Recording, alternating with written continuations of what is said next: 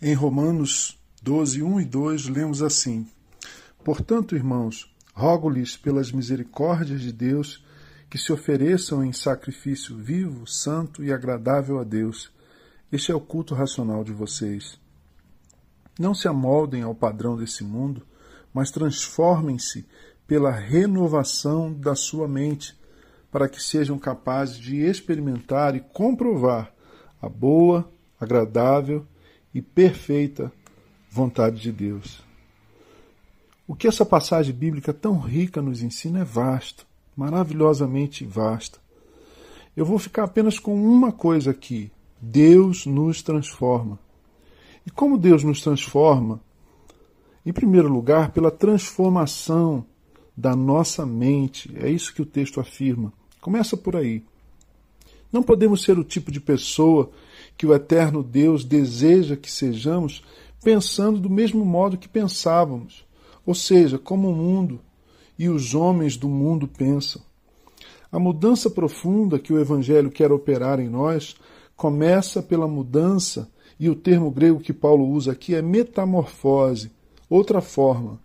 Ou seja, começa pela mudança da nossa mente, pela metamorfose do nosso pensamento.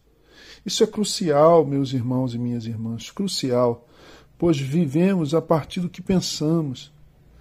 Porque, como imagina em sua alma, assim o homem é, diz o texto de Provérbios 23, 7. Os nossos pensamentos definem nossas ações, nossos sentimentos e a nossa vida como um todo, por assim dizer. Então Deus nos transforma mudando os nossos hábitos e, consequentemente, o nosso caráter.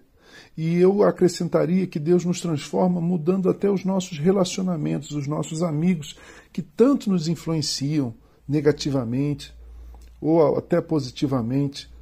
Mas antes de, de, mudar nossas práticas, nossos hábitos e nossos relacionamentos, Deus quer mudar nossos pensamentos, o nosso modo de pensar. A forma como vemos e entendemos a vida, se quisermos ser um tipo de pessoa que se pareça com Jesus de Nazaré, precisa ser parecida com a forma como Jesus vê a vida. Por isso, Paulo escreveu: Pois quem conheceu a mente do Senhor para que o possa instruir? Nós, porém, temos a mente de Cristo. Primeira carta aos Coríntios, capítulo 2, verso 16. Só se parece com Cristo quem tem os hábitos de caráter que Cristo tinha. E só tem o caráter de Cristo quem tem a mente de Cristo, quem pensa como Jesus pensa.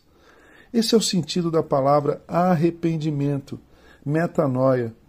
Outros pensamentos, outra mente renovada, uma cosmovisão diferente, um jeito de olhar a vida absolutamente novo. Sem esse arrependimento, queridos e queridas, sem essa mudança na forma de pensar, sem essa mudança de pensamento, fica difícil sermos outro tipo de pessoa, a pessoa que se parece com Cristo.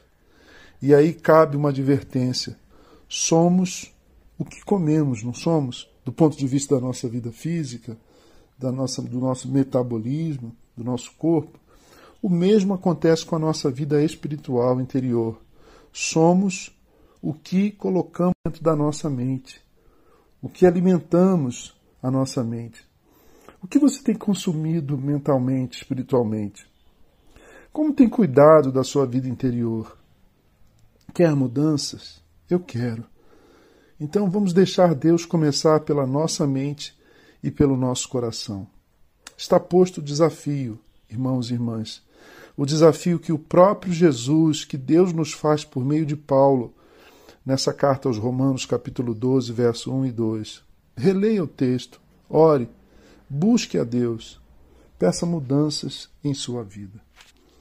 Eu sou o Gerson Borges e essa foi a meditação do dia.